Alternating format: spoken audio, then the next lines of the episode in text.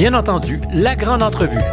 Ici Stéphane Bureau. Je reçois aujourd'hui Marie-Lou, Marie-Lou Bourdon, auteure, compositrice, interprète et femme d'affaires.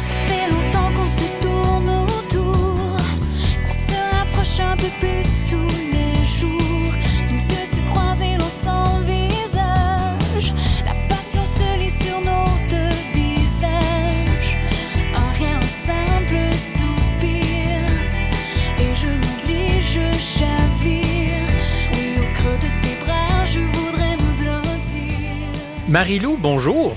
Bonjour. Est-ce que je peux dire Marie-Lou Bourdon ou on doit s'en tenir à Marie-Lou? Ben, je suis pas habituée de me faire appeler Marie-Lou Bourdon. C'est comme si depuis mon enfance, on a décidé que, que je m'appelais juste Marie-Lou, mais euh, c'est vraiment euh, à vous de décider comment vous m'appelez aujourd'hui. Et qui est ce on qui a décidé depuis votre enfance que c'était Marie-Lou? Ben, je le sais pas moi-même parce que, tu sais, j'ai commencé tellement jeune. J'avais 11 ans, là, lors de ma première apparition à la télé. Puis c'est comme si ça s'est fait tout naturellement. Je pense que les gens ont comme misé sur le fait que j'avais un nom qui était pas nécessairement euh, commun. Il y avait pas beaucoup de Mhm. Marie-Lou euh, à ce moment-là. Donc, on a juste... Ça s'est fait un peu tout seul, là. Alors, Marie-Lou, ça sera, c'est promis. Euh, Je vous présente pour ceux peut-être qui auraient été euh, absents de leur écran télé, sinon euh, de la radio depuis 30 ans. Vous êtes toute jeune, née en 1990, mais pour ceux qui ont été devant leur écran de télévision, euh, ça pourrait donner l'impression que vous êtes là depuis toujours. Vous l'avez dit tout à l'heure, vous avez commencé très jeune. Vous êtes aussi une entrepreneur accomplie, cofondatrice en 2013 du blog Trois fois par jour. On dit d'ailleurs aussi souvent Marie-Lou trois fois par jour pour vous distinguer d'autres Marie-Lou. Euh, Ça se décline désormais sous plusieurs formes et plateformes web, capsules web, médias sociaux, livres, magazines, boutiques en ligne. Euh, on le dit, euh, il y a aussi eu une carrière musicale importante. À 11 ans, vous chantez en 2002 au Centre Bell devant 15 000 spectateurs.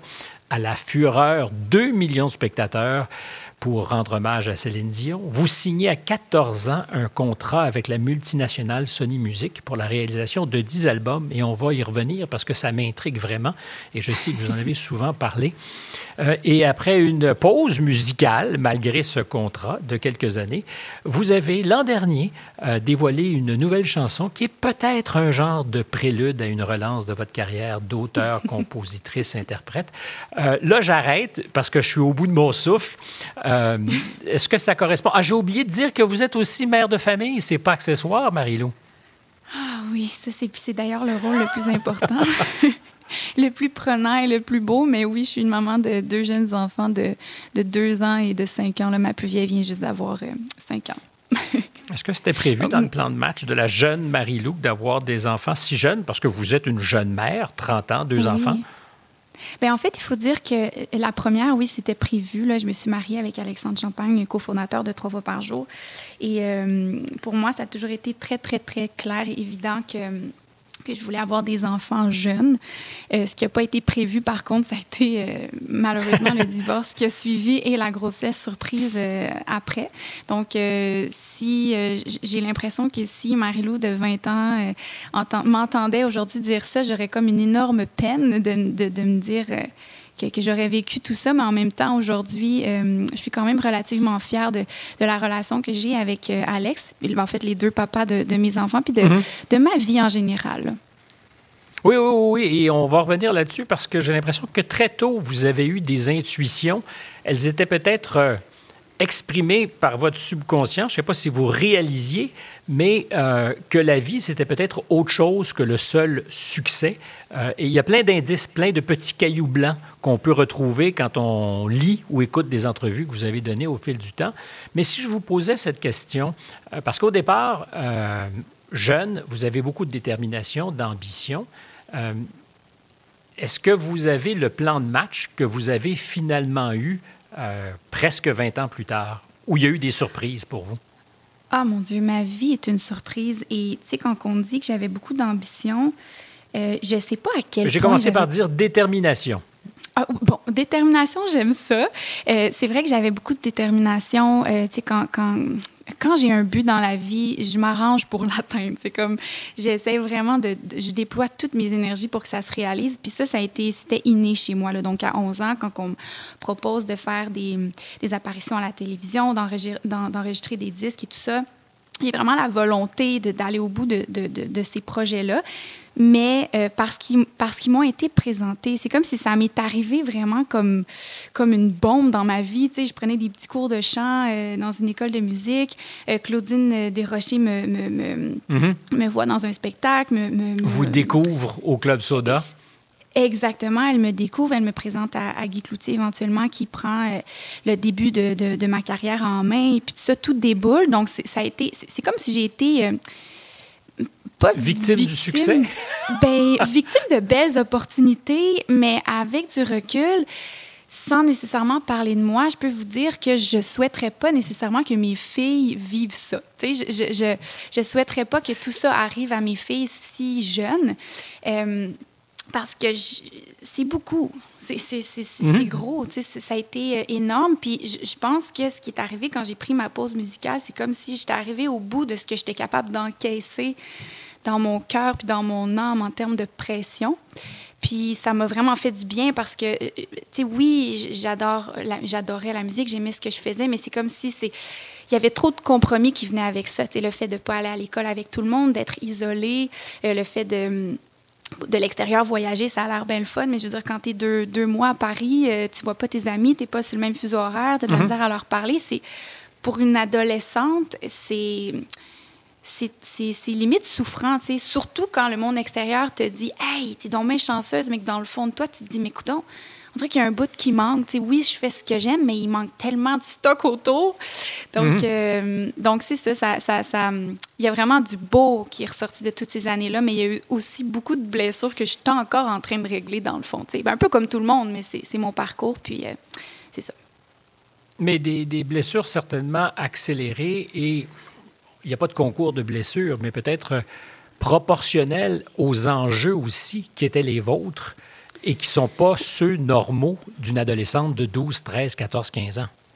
Oui, exactement. Puis c'est- intéressant de dire que, que hum, c'est pas un pas un concours. Puis je veux dire, on- on- les blessures sont toutes sont toutes valables. Tu sais, il y a des enfants qui vivent dans des familles aimantes.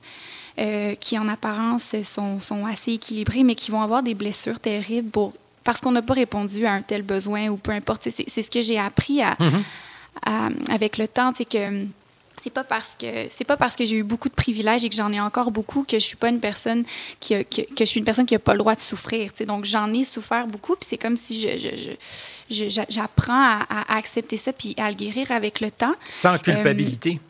Parce Euh, sans qu'évidemment, c'est toujours culpabilité. cette idée, et puis je me permets de, de- de vous arrêter là-dessus, parce que quand on a du succès, qu'on est adulé, qu'on fait beaucoup de sous, et je présume que vous en avez fait, euh, c'est la comme si on vous disait en même temps, tu n'as pas le droit de te plaindre. Ben, c'est exactement ça. Puis, tu sais, même j'ai la voix tremblotante en ce moment en disant ça parce que je me dis, on dirait que c'est comme si je porte les lunettes des gens qui m'écoutent puis qui vont dire, bon, une autre vedette qui se plaint. Tu sais, c'est comme. Mais le terme vedette ne veut pas dire euh, joie, bonheur. Et, et, au contraire, il y, a des- il y a des vedettes américaines super riches et adulées qui, qui, qui, qui, qui mettent fin à leur vie, là, tu sais, de- si je donne un, un exemple extrême. Là. Donc, euh, donc c'est ça, j'ai beaucoup souffert de cette adolescence-là. Puis c'est pas. C'est pas. euh, tu sais, des fois, on cherche un coupable ou les gens me demandent, mais tu sais, qui, quoi, quand, comment. Puis c'est vraiment juste un concours de circonstances. Puis je regarde les entrevues que je donnais, puis j'ai. Je voulais, je disais à ma mère, je veux le faire. Je disais à mes parents, je dis à mon équipe de gérants, je voulais le faire. C'est- juste que des fois, on veut faire des choses, Mais- on n'est pas équipé pour le faire. tu sais. À la hauteur de notre expérience de vie, à 11, 12 ou 13 ans, on n'a pas nécessairement la, la maturité que vous avez aujourd'hui à 30 ans pour prendre de pareilles décisions, et c'est évidemment pas une critique. Je vais, je vais vous proposer quelque chose parce que, à la hauteur de ma vie, ce sera ma petite confession, je me suis aussi posé des questions. Euh, J'ai quitté la maison très jeune. Euh, mes parents m'ont laissé partir, j'avais 13 ou 14 ans. J'y reviendrai Oh, wow, éventuellement, mais j'ai eu mon premier appartement très jeune. Et plus tard, je me suis posé la question, euh, puis j'avais aussi détermination et ambition de faire des choses, et je me suis dit, mais qu'est-ce... Et j'ai posé la question à mes parents, qu'est-ce qui vous est passé par la tête pour me laisser partir à cet âge-là? Évidemment, à l'époque où j'avais 13-14 ans, il n'était pas question qu'on me dise non. Mais 20 ou 30 ans plus tard, je me suis posé la question, est-ce que vous avez eu avec vos parents ce genre de discussion? Non pas que c'était irresponsable de vous envoyer dans cette aventure, mais qu'il y avait quand même des enjeux pour une gamine de 12-13 ans qui sont ben, assez colossaux. Oui, eh ben, j'ai jamais vraiment eu cette discussion-là directement avec mes parents euh, parce que je sais profondément que mes parents ont. Tu sais, de, de, de l'inconscience, c'est de l'inconscience. Je veux dire, dans le sens qu'ils étaient pas. Ils étaient pas. euh, eux non plus équipés pour gérer ça, tu sais. Je pense que mon père a, un- Il y a pas de une mode belle d'emploi, carrière. hein? Ben non, il n'y a pas de mode d'emploi, puis ils ont été très forts à, à- à d'autres niveaux. À ce niveau-là, peut-être qui eux, ça a été mélangé aussi avec leur propre faux espoir de vouloir me plaire, parce que mon discours était ben oui, mais je veux faire ça. Mais en même temps, un enfant qui dit je veux manger du sucre avant de se coucher, tu lui dis ben non, tu vas avoir mal au ventre. Dans le sens que des fois, on veut des choses qui sont pas bonnes pour nous. Mais mes parents. euh, l'ont pas vu comme ça, puis jamais, jamais, jamais je leur en ai voulu. Mais euh, c'est sûr que, que j'ai appris beaucoup de ça, puis je pense que eux aussi, et j'imagine qu'en date d'aujourd'hui, ils prendraient des, des, des décisions différentes pour leur, leur enfant ou peut-être même leurs petits-enfants. Mais, euh, mais c'est ça, je, je, je- à chacun ses, ses forces et ses angles morts. Je pense que ça a été un, un angle mort de, de la part de, de mes parents, de pas voir tous les risques, mais vraiment d'être focusé sur tout le bien que ça allait m'apporter. Donc, euh, mais aucune amertume, aucune, euh, je veux dire, c'est mon chemin, puis ça fait qui aujourd'hui, puis euh, c'est ça, je leur en veux tellement pas. Innocent little girl, new to a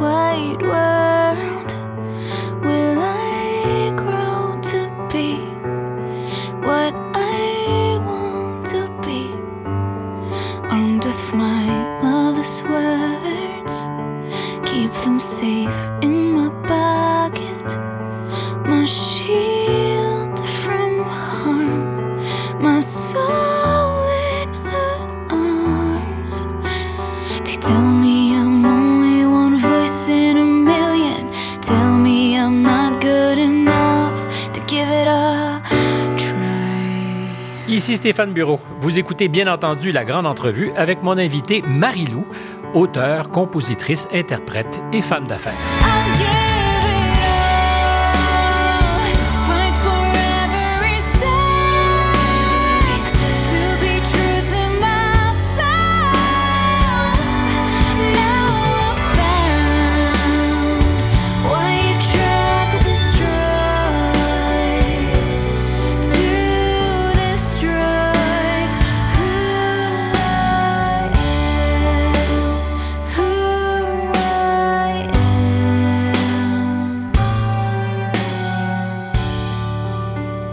N'entendais aucune amertume. Je pense qu'on peut effectivement avoir cette discussion sans regretter. D'ailleurs, il est toujours un peu tard pour regretter. Et, et il y a certainement Oui. eu des, des faces lumineuses à l'aventure de toute façon. Euh, par curiosité, parce que j'ai jamais eu beaucoup d'informations, euh, si vous aviez à décrire votre famille, euh, elle n'était pas du genre, en tout cas, qui poussait sur vous ou qui rêvait à votre place d'avoir une carrière internationale? Oh non, non, non, pas du tout, pas du tout. Puis mes parents n'auraient jamais entrepris des démarches pour aller rencontrer une équipe de gérance ou une maison de disques. Comme je disais tantôt, ça m'est vraiment tombé dessus. Puis je pense que dans, dans la mesure où euh, j'aimais chanter, j'aimais la scène, puis je disais je voulais devenir chanteuse, ben j'ai l'impression qu'eux euh, étaient vraiment heureux de pouvoir me l'offrir, dans le sens que le- les opportunités étaient là. Donc ma mère prenait congé au travail pour m'accompagner euh, euh, en France. Des fois, ils s'alternaient. Des fois, quand c'était trop long, ben, ma cousine venait. Donc, ils trouvaient des solutions pour répondre à, à, à cette- à ce discours-là que j'avais. Euh, en même temps, je me dis, bon, est-ce que c'était tout mélangé? Puis, je veux dire, mes parents sont- se sont séparés quand j'étais très jeune. Est-ce qu'ils voulaient justement trop me plaire euh, puis que ça m'a pas servi au final? Je sais pas. Tu sais, ça serait une discussion que je pourrais avoir avec eux, mais... Uh-huh. On va mais les appeler. c'est plus complexe qu'on pense. Euh, Ben, je pense que c'est complexe. Je ne pense pas que c'est simple d'aucune manière. Et, si je vous ai entendu à quelques occasions parler de vos enfants et de ce que vous leur souhaitez, c'est probablement parce que vous avez l'expérience de cette aventure que vos parents n'avaient pas eux. Euh, Est-ce que la présence dans l'équation éventuellement de René Angélil, qui avait mis au monde une jeune star, a fait quelque chose aussi dans la confiance que vous avez eue? Parce que d'abord, pour l'avoir fréquenté, euh, René Angélil, l'avoir un peu connu, euh, ben, c'était un grand monsieur. C'était quelqu'un de calme, euh, quelqu'un de- d'extrêmement habile et qui avait, avant vous, géré la carrière d'une enfant qui est devenue une femme star. Ben, ce qui est arrivé, en fait, c'est que j'ai, euh, je suis partie, moi, en Europe, faire la première partie euh, du spectacle de Garou en tournée. Mhm. Et euh, à ce moment-là, c'est là que l'équipe de, de, de gérance de Garou, qui était René Angélil, euh, m'ont, m'ont invité à aller le rencontrer à Las Vegas, puis m'ont proposé de s'occuper de ma carrière. Puis, avec du recul, je me rends compte que euh, ça l'a pas joué... positivement sur ma confiance. En fait, au contraire, c'est comme si je me suis mis à beaucoup me comparer à l'intouchable Céline. C'est comme si, tu sais, moi, les envolées vocales de Céline, c'est pas ça. Euh, tu sais, je, je, je- je ne suis pas à la hauteur vocalement de Céline Dion. J'ai d'autres choses. J'ai une sensibilité, j'ai une voix euh, euh, plus feutrée, plus en intimité. Puis ça que j'apprends en ce moment à, à découvrir et à valoriser. Mais j'ai l'impression que je me suis moi-même beaucoup écrasée en me comparant à, à elle parce que c'est comme si dans ma petite conscience d'enfant de, de, de 14 ans, je me disais, ben s'ils me signent, c'est parce qu'ils veulent un autre de même. Ils en veulent une autre comme ça, tu sais. Donc, euh, Une de spare. ben oui, ou, ou ils veulent poursuivre ça, tu sais, je, je sais pas, euh, mais, mais dans, ma, dans mon inconscient, ça a été comme plus de pression que d'autres choses, tu sais. D'avoir à, être mesuré toujours à Céline Dion. euh, Oui, d'avoir la même équipe, le même entourage. Oui, oui. Est-ce qu'il y a déjà eu non, une, une rivalité? Parce que je ne peux pas imaginer qu'il y en ait. Je connais pas intimement Céline Dion, mais pour l'avoir vu travailler, lui avoir parlé à l'occasion, c'est quelqu'un qui est euh, ben, calme aussi, euh, qui euh, connaît sa valeur. Mais est-ce qu'il y a déjà eu un, potentiel de ce que dans l'équipe, il y ait les deux divas ou deux divas? Non, j'ai jamais senti ça. Tu sais, j'étais, j'étais, il, me gardait très, très occupée. Donc, ce qui se passait, dans le fond, c'est que René, euh, quand, quand Céline avait des, des, des tournées de promotion en Europe, donc ça, c'est très gros effet. Pendant un mois, elle va en France, puis elle- ben, elle va en Europe, puis elle fait vraiment la tournée des gros plateaux de télé. Puis on s'entend là-bas, c'est des 15 millions, 20 millions de codes d'écoute. C'est très, très, très, très gros. Et euh, ce qu'il faisait, dans le fond, c'est que euh, il disait, au, au- au- parce que moi, j'étais vraiment une nobody, personne ne me connaissait, mais c'était, bon, ben si vous voulez Céline sur le plateau, euh, prenez Marie-Lou aussi. Ah donc, oui. je, suivais, je suivais Céline sur ses, sur ses tournées de promotion. Puis, euh, euh, mais on n'était pas, on n'était pas en contact. tu sais. Céline était, ben, elle est encore, j'imagine, aujourd'hui très, très protégée. Puis je pense que c'est nécessaire là, quand tu es rendu une, une personne, cette- une vedette de cette taille-là. Tu as besoin de, de- de garder une bulle, de garder ton cocon, ton cercle rapproché autour de toi. Donc, on n'était pas beaucoup en contact. Euh, les seuls contacts que j'avais avec elle, c'était des, des cadeaux à ma fête, euh, des, des cadeaux à Noël, euh, des petits mots, des petites affaires comme ça, des gros, quoi, des gros cadeaux, dois-je dire. Là. Et, euh, mais c'est tout sans plus. Mais non, je, je sentais plutôt au contraire une certaine affection et, euh, et un, un bel amour là, de sa part et, et de René envers moi. Marie-Lou et Céline, viens Marie-Lou, la fille qui chante. Vivre en croyant tout avoir et perdre l'essentiel.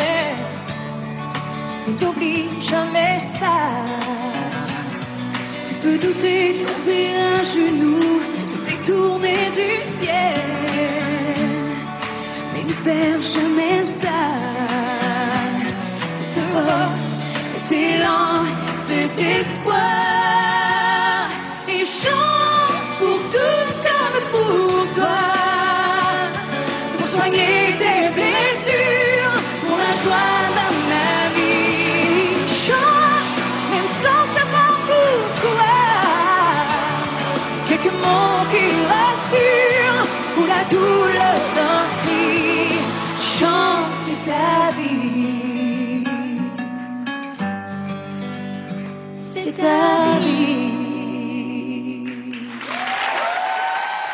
Alors, je l'ai dit en présentation tout à l'heure, je pense que vous avez 14 ans quand vous signez un contrat de 10 ans euh, avec une énorme multinationale du disque, Sony, pour plusieurs albums. D'ailleurs, première curiosité, est-ce que c'est la fille de 14 ans qui signe les contrats ou c'est son manager?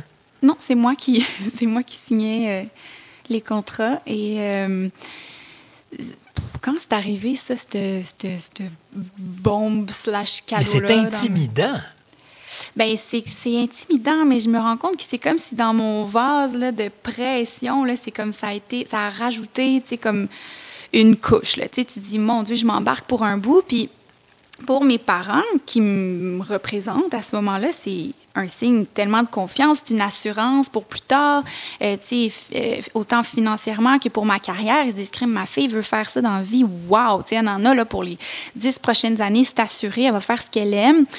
Mais euh, en même temps, c'est comme me lier, là, tu sais, c'est officiel. là. Je, suis- je, suis- je, suis- je suis dedans, puis je suis dans le train, puis il avance de plus en plus vite, puis je peux pas débarquer. Donc, euh, inconsciemment, ça va rajouter à ce moment-là vraiment une, une, une pression. euh, dans... Puis surtout, je pense que à ce moment-là, je me sentais pas nécessairement écoutée. C'est, c'est- comment, comment je pourrais dire ça? On me demandait, on me demandait oui si j'étais à l'aise, mais c'est comme si l'écoute en profondeur était manquante dans ma vie. Là, tu sais. c'est comme on n'allait pas au fond, puis moi, je ne savais pas comment y aller au fond à ce moment-là. tu sais. J'aurais eu besoin d'une thérapeute, d'une spécialiste en neurosciences, quelqu'un là, tu sais, qui allait pouvoir vraiment m'aider à, à savoir comment je me sentais. C'est comme si je ne le savais pas moi-même comment je me sentais. Fait que c'est bien dur dans ce temps-là de l'exprimer autant à tes parents qu'à qu'à ta maison de disque. Donc, euh, ça, ça, ça a été le début de, c'est ça, comme je disais, du train qui, qui, qui s'est mis à, qui s'est mis à, à Qui avancer. vite. s'accélère. Exactement. Mais je ne sais pas si on a Et- besoin d'un spécialiste ou d'une spécialiste en neurosciences quand ce sont des problèmes d'adultes compliqués qui confrontent une enfant, peut-être adolescente à 14 ans, euh, mais ça devrait juste être normal que ça soit compliqué et qu'on ne sache pas comment se comporter devant ça. On m'offrirait à 56 ans un contrat de 10 ans avec une multinationale, je m'arracherais les cheveux. Alors j'imagine à 14 ans, c'est normal d'avoir des sentiments euh, ambivalents. Oui, puis le discours que moi j'ai, tu sais, c'est quand. Ça, ça, c'est souffrant pour un, un enfant quand, euh, quand ton instinct te- se pose des questions, mais que de l'extérieur, on dit non, non, c'est comme ça que ça doit être. T'es chanceuse. Mais, mais c'est comme si on vient bousiller un peu notre confiance en, en soi, notre, notre écoute envers soi-même. On se dit, OK, là, j'ai pas raison. C'est comme tout notre instinct est, est ballotté dans tous les sens. Puis c'est vrai, ça me fait du bien d'entendre ça, de dire, ben, c'est c'est carrément des problèmes, des, des, ou des grands questionnements d'adultes qu'on a remis dans les mains d'une d'une petite fille de, de 14 ans, tu sais. J'ai beaucoup Est-ce de... qu'il y avait une peur de décevoir? euh, oui, ah oui, beaucoup, beaucoup, beaucoup, beaucoup. Puis ça, ça a été dans, dans le verre de pression dont je parlais tantôt là, pour faire une image. Ça, c'était vraiment un gros, gros, gros euh, struggle, pour parler euh, bien français, Lutte? pour moi. De- oui, oui, puis euh, j'avais... Je voulais toujours être à la hauteur, j'avais peur de pas... Tu sais, pour moi, là, avoir un rhume ou une grippe, ça me causait de l'anxiété. C'était comme je ne peux pas me permettre d'avoir mal à la gorge. Je peux pas me permettre d'avoir un rhume. Je peux pas. C'était constamment dans ma tête parce que je pouvais pas annuler un spectacle puis puis pas me sentir vraiment comme une grosse merde parce que ça implique la vie de centaines de personnes. Tu sais, ça va jusque là. Euh, ça, ça a beaucoup commencé quand j'ai eu sur la tournée de Garou. À un moment donné, j'ai eu une gastro. Tu sais. Puis j'ai senti que c'était pas le temps d'avoir une gastro. Tu sais, c'est comme j'ai fait mon spectacle puis j'allais vomir dans un sac entre les chansons puis je me disais OK, il y a pas de place pour ma santé, il y a pas de place pour comment je me sens, c'est comme vraiment le, le- discours le show must go on, là, le showbiz puis all in, c'est ça qui compte. Ça ça m'a un petit peu euh, un petit peu magané psychologiquement là. Euh, Je veux pas euh, rentrer trop dans votre intimité, mais ce que vous décrivez de cette peur de décevoir, je ne peux pas imaginer que ce n'ait pas un impact sur vos rapports euh, intimes, amoureux, mais aussi peut-être amicaux.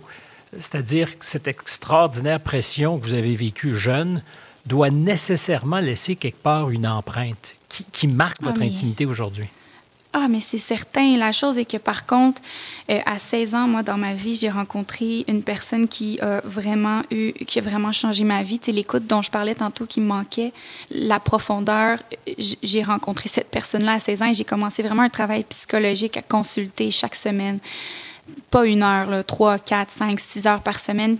Puis encore aujourd'hui, je consulte, puis j'estime qu'il y a énormément de tout ça qui a été euh, guéri, euh, qui est en processus. Il y a beaucoup de- plus de conscience aussi. C'est comme si des fois, euh, tu sais, des fois on réagit au présent en, en pensant au passé. Là. Donc, je suis très, très consciente de tout ça. Donc, ça fait de moi une femme qui, qui est vraiment en, en- train de guérir ou qui est beaucoup plus équilibrée grâce à ce travail-là que, que j'ai fait. Mais je pourrais pas m'imaginer aujourd'hui ce que je serais sans avoir reçu une aide adéquate. Je, je, je serais... euh, je- des fois, j'y pense et je me dis, mon Dieu, je, serais vraiment, vraiment une âme perdue euh, aujourd'hui. S'il eût fallu que ce rendez-vous soit manqué avec cette personne qui vous aide à 16 ans, ça tient à peu de choses, hein? Ben oui, puis des fois, je suis en larmes, je me dis, mais merci la vie de m'avoir mis, euh, d'avoir mis cette personne-là sur mon chemin parce que je, je- c'est exactement ce dont j'avais besoin. En même temps, je me dis, ben, sais, bravo Marie d'avoir pris cette, tu sais, j'aurais pu rester dans mon déni ou dans ma, dans ma détresse puis pas vouloir aller chercher de l'aide. Donc, tu sais, c'est- ça, se fait à deux, là, mais je- je- tout ça, là, je- je pense que c'est la chose dans ma vie dont je suis la plus fière parce que ça me permet d'être vraiment... euh, à chaque jour, chaque semaine, une meilleure mère, une meilleure femme, meilleure amie, justement, meilleure fille pour mes parents. J'ai tellement de, d'amour et de reconnaissance pour tout ce qu'ils ont réussi à faire, malgré tout ce qu'ils n'ont pas reçu. Puis tout ça, c'est un gros travail. Tu sais, c'est ça.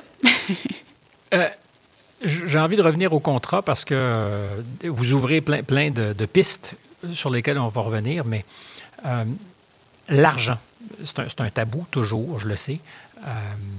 Mais quand on voit les, les zéros s'aligner dans un contrat de 10 ans, jusqu'à quel point c'est un... euh, On dit toujours que l'argent peut corrompre, mais jusqu'à quel point c'est un, c'est un facteur dans l'équation qui fait que on accepte Ça, ça des être, compromis. euh, Ben ça, ça va être assez. euh, je sais pas si vous allez me croire, mais moi, l'argent, là, avant d'avoir 17, 18 ans, j'en ai eu zéro conscience. Euh, ma mère est planificateur financier, mon Dieu, au, au féminin, planificatrice financière. Euh, donc, euh, ce qui s'est passé, c'est que moi, j'avais. Je, je me posais même pas la question est-ce que je suis payée pour faire ça ou non? Ça a été long avant que je me. Tu sais, quand je faisais Notre-Dame de Paris, euh, à Paris, puis ça, je, je me suis rendu compte comme deux ans plus tard que j'étais payée pour faire ça. Comme, je, je, pensais pas du tout à, à ça. Et ce que ma mère a fait, c'est vraiment qu'elle a mis les sous, elle a placé les sous pour moi euh, sans que je m'en sans que je m'en rende compte euh, dans un compte de banque. Puis vers 17 ans, quand j'ai commencé à poser des questions, ben, elle me versait euh, de 100 dollars par Une semaine, allocation. 200 dollars par semaine. Exactement. de, de, de mon argent qui était placé, puis qui, qui, tu sais, qui, c'est ça, que- a placé intelligemment. Donc, euh, c'est arrivé plus, euh, plus loin dans, dans mon processus, euh, l'argent. Et, euh, et c'est ça. Ça m'a jamais vraiment influencé puisque je, je n'y pensais pas du tout.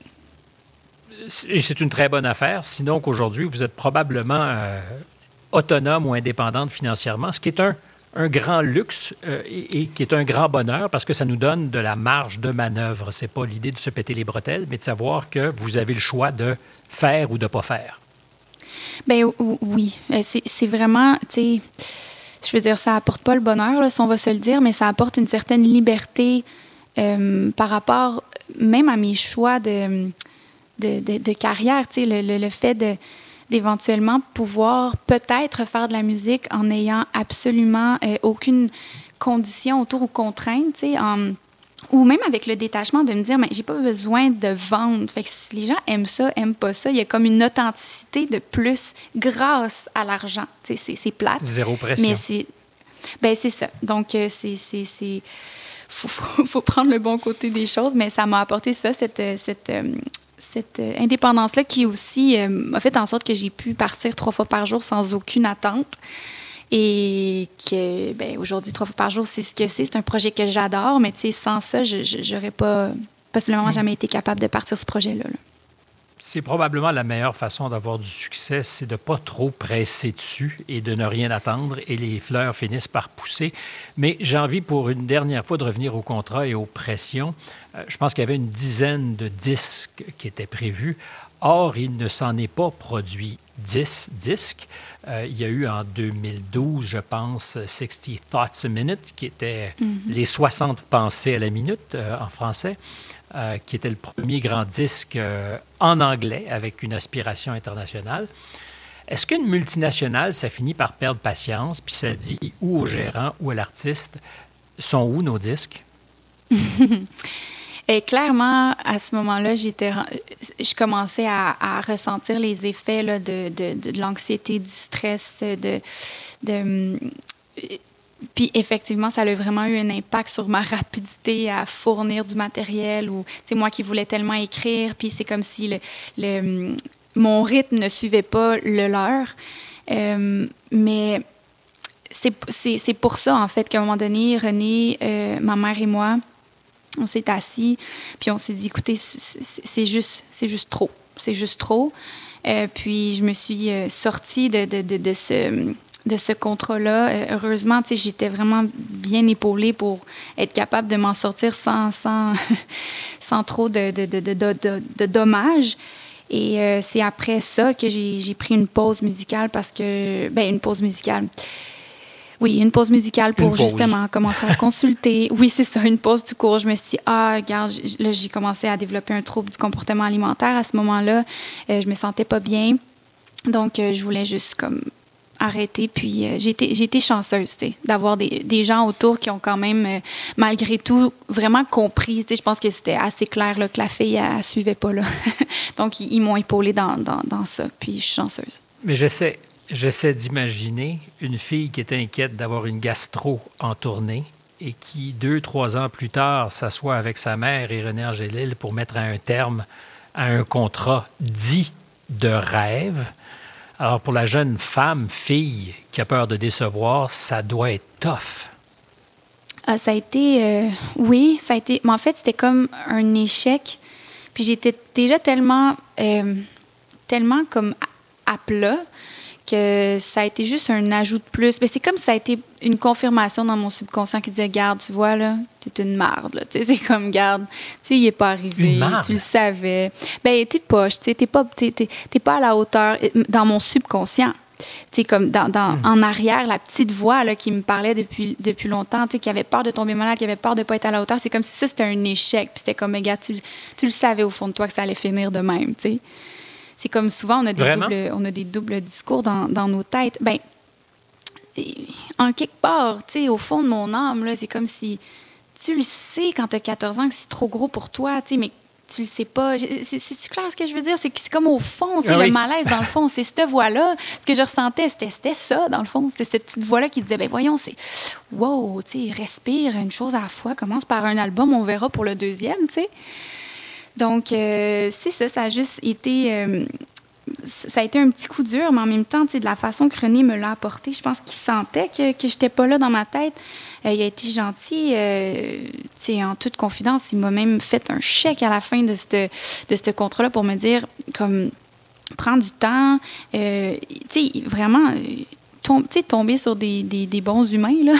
Parce que, tu sais, on- on- je sais que là, je parle un peu des mauvais côtés de tout ça, mais tu sais, j'ai j'ai été quand même chanceuse d'être avec des gens profondément bons autour de moi, tu sais. Euh, malgré Ça euh, fait toute la on- différence. ben oui, tu sais, oui, on a été tous dans les faux espoirs, autant mes parents que l'équipe de gérance, puis ils voulaient donc bien pour moi, puis ils voulaient donc bien, puis tu sais, on s'est perdu là-dedans, mais au fond, il y a personne qui a jamais voulu du mal de moi, jamais. Hey there, tell me what's your plan. Cause I wanna follow all the way. Ici Stéphane Bureau. Vous écoutez bien entendu la grande entrevue avec mon invité Marie-Lou, auteure, compositrice, interprète et femme d'affaires. Dreaming 60 thoughts a minute. Every single wish you're in it. I can almost hold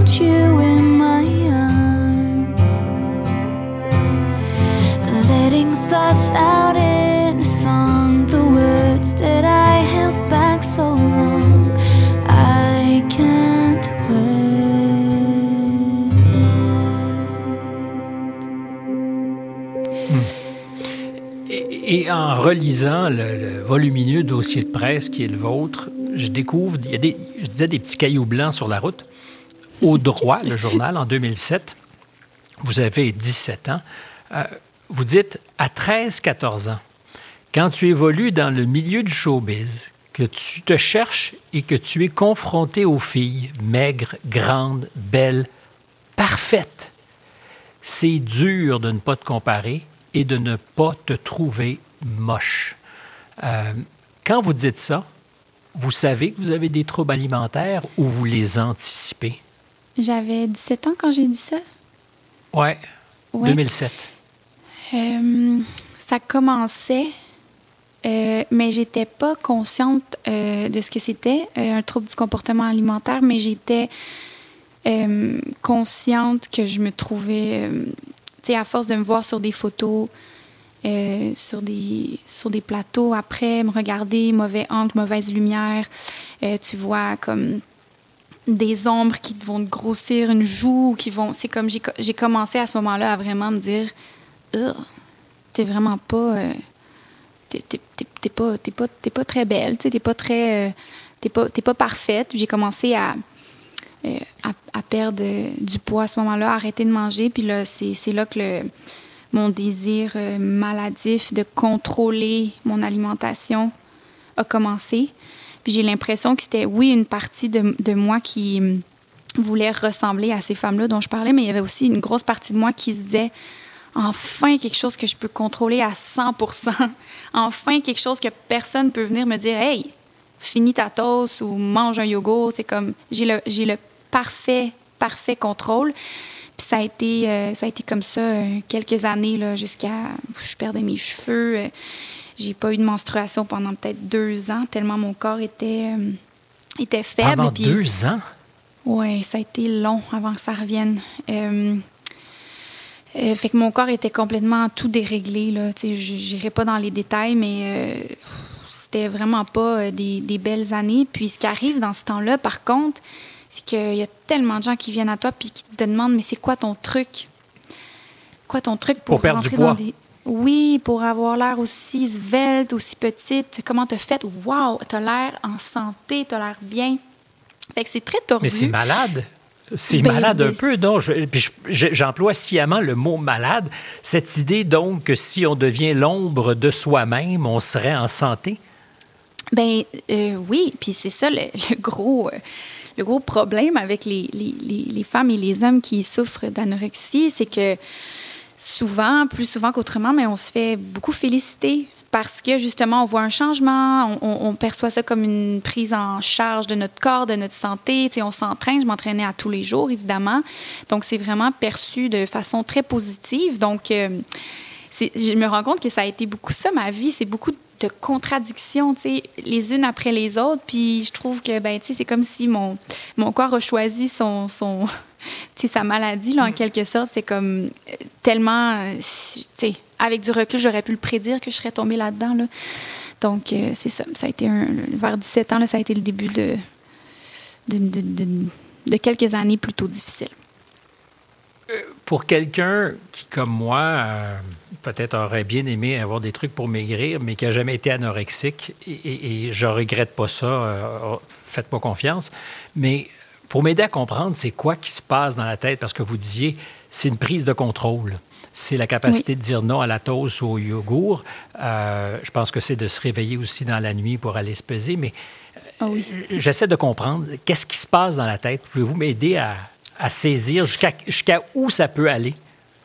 Ben, c'est que ça contrôle vraiment notre vie. Donc, euh, tu sais, j'allais toujours manigancer mes journées en fonction de ne pas être confrontée à manger avec des gens. Donc, déjà, ça isole beaucoup, beaucoup. Euh, tu sais, à l'adolescence, on est supposé aller au resto avec nos amis, se faire des soupers, puis ça. Moi, j'évitais ça euh, à 100% Donc, mon, mon, mon, mon, mon souper, là, c'était euh, comme trois brocolis, trois bouts de brocoli, trois bouts de chou-fleur, un petit concombre libanais, une trempette mayo ketchup. Ça, c'était vraiment mon souper. Puis, j'essayais de l'étirer sur une heure ou deux, tu le soir. J'avais quand même au fond de moi un. C'est Pas comme. très, très. euh, comme rapport à son corps, c'est pas très sensuel, il me semble. hein? Non, non, non, vraiment pas. Puis moi, tu sais, j'ai eu la, la chance de. C'était pas de maigrir à tout prix, mais moi, c'était de rester à 100 sur ma balance. 99, 100. C'est comme. Je voulais rester à ça. Fait que c'est comme j'ai pas arrêté complètement de manger parce que mon objectif, c'était un chiffre. Euh, Il y a des gens que c'est pas ça, puis que ça. 100. c'est- c'est- ça- oui, je voulais peser euh, 99, 100 livres à peu près. Il y en a qui veulent un euh, million dans leur compte de banque. Vous, c'était 100 sur la balance. Oui, c'était ma balance, là, c'était ça que je voulais. C'est comme je me sentais, je, je me sentais là vraiment comme. c'est comme si euh, je me disais, OK, c'est juste assez correct pour pas avoir l'air malade, mais euh, sais, comme c'était mon chiffre.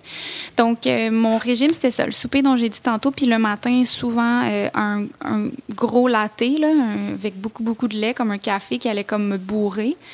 Puis un petit yogourt si j'avais faim au dîner. Mais c'était vraiment, vraiment tout ce que je mangeais là, pendant un an ou deux ans.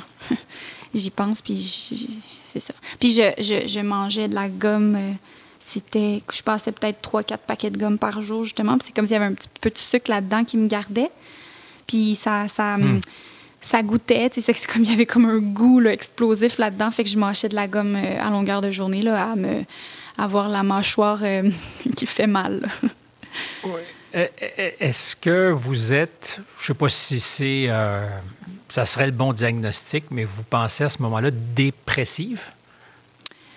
Euh, hmm, je sais, je sais pas. euh, euh, Et je veux pas vous y mener, hein, c'est pas, je, je, je, je Non, me dis simplement, en fait- quand on a ce rapport à son corps, qu'on a abandonné, abandonné, c'est pas le bon mot, on a choisi de mettre un terme à quelque chose qui nous faisait mal, cette carrière, et, et qu'on se retrouve, j'imagine, un petit peu plus seul euh, après avoir suscité tant d'espoir. Est-ce qu'il y a, a pas une espèce de retour de la vague?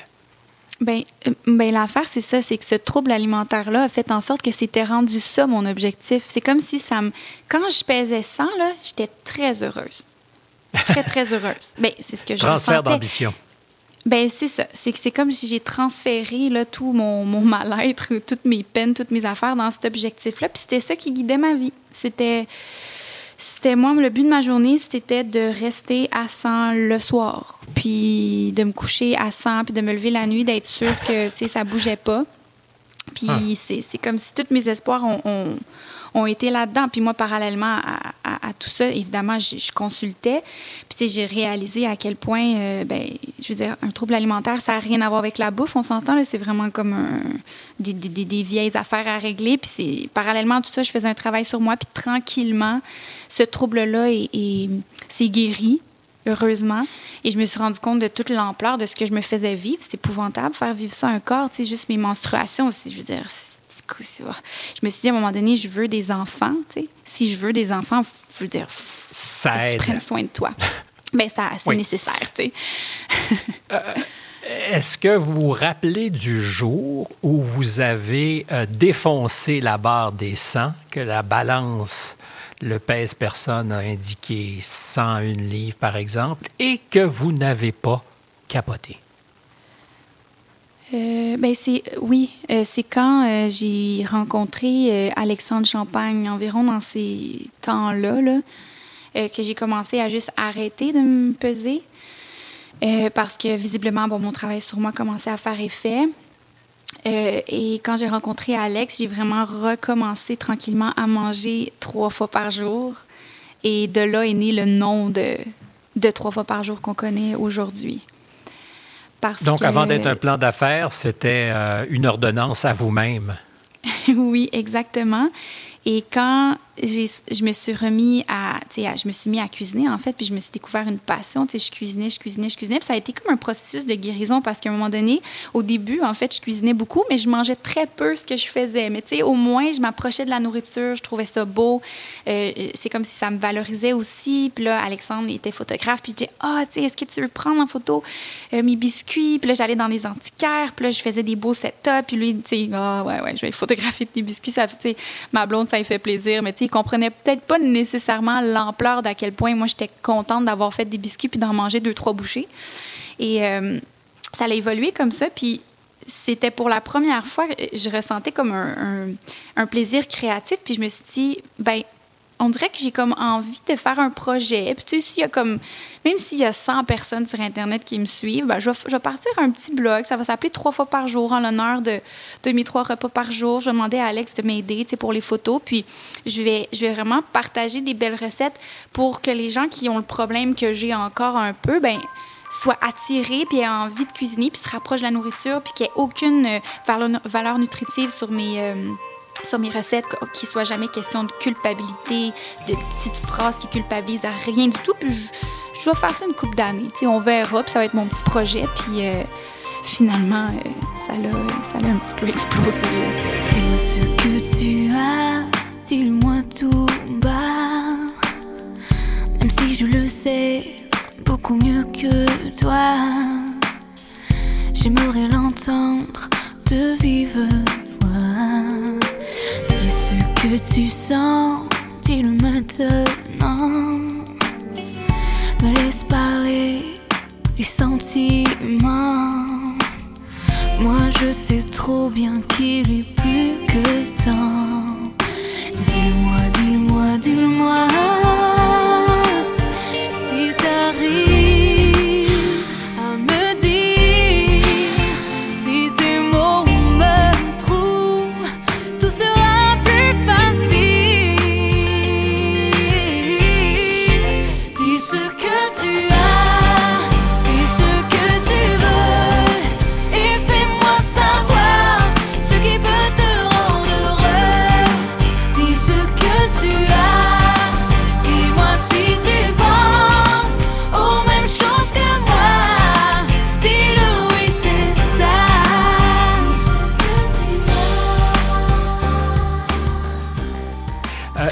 Premier livre qui est issu de ce projet qui a explosé, vous dites après plus de 13 ans à travailler dans le monde de la musique, c'est dans le, le préambule, j'ai commencé à accepter que le sentiment d'épanouissement que j'attendais de ce domaine n'allait jamais venir.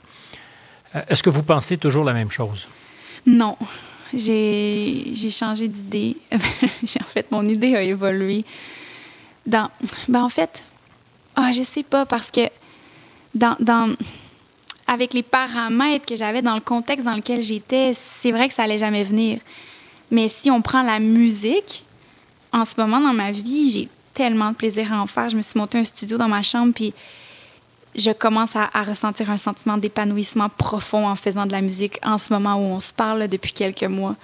Donc, euh, l'idée évolue, mais dans un contexte différent, je pense que ça va être possible. Seul l'est, en fait, que je ressente beaucoup de joie dans, dans le fait de créer de la musique. Mais déjà de choisir d'installer son studio dans sa chambre, c'est une extension naturelle de son intimité. Euh, donc, c'est très, très près de ce que vous êtes. Et c'est donc un rapport qui n'est pas le même que celui que vous aviez à 14 ou 15 ans. Ah non, c'est c'est carrément faire la même chose, mais avec des intentions complètement différentes.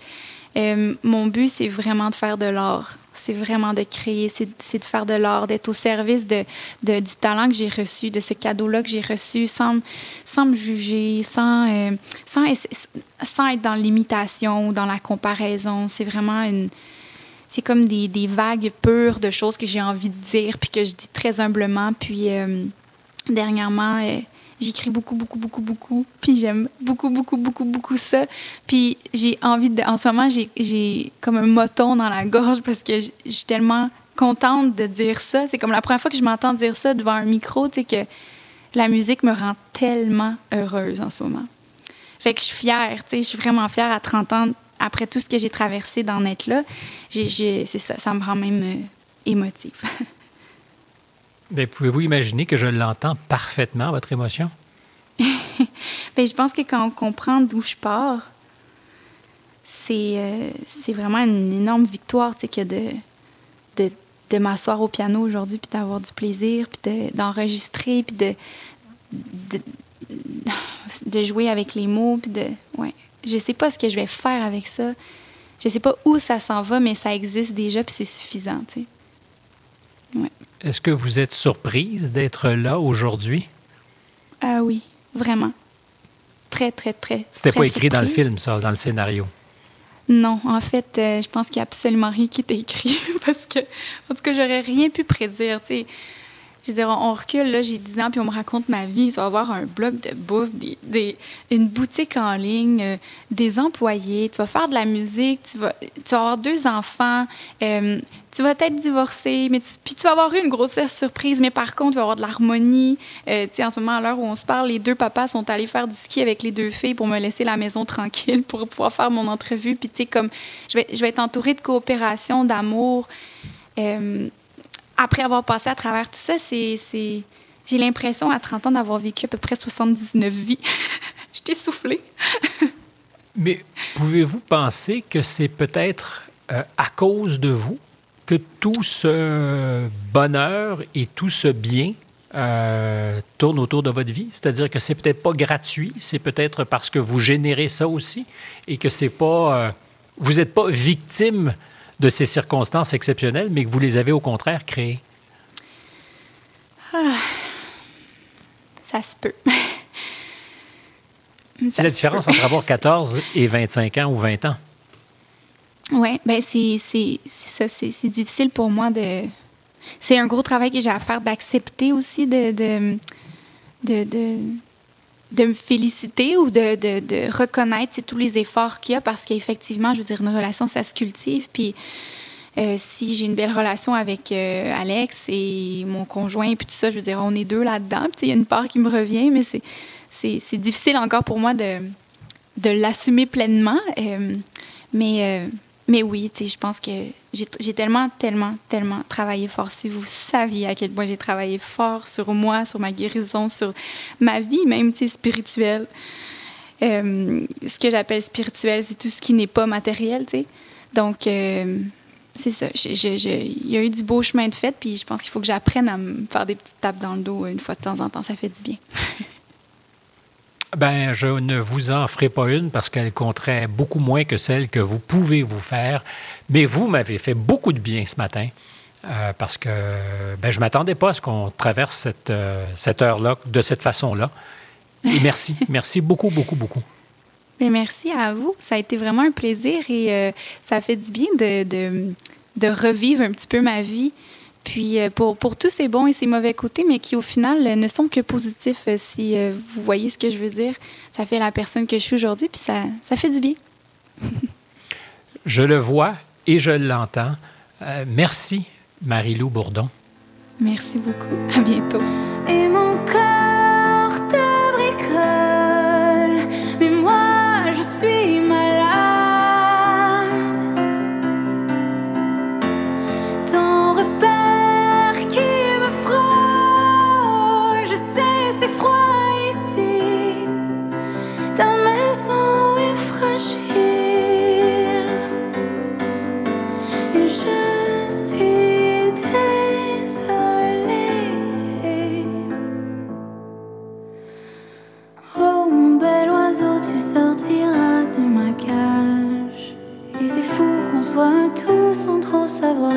qui de nous deux naîtra vraiment.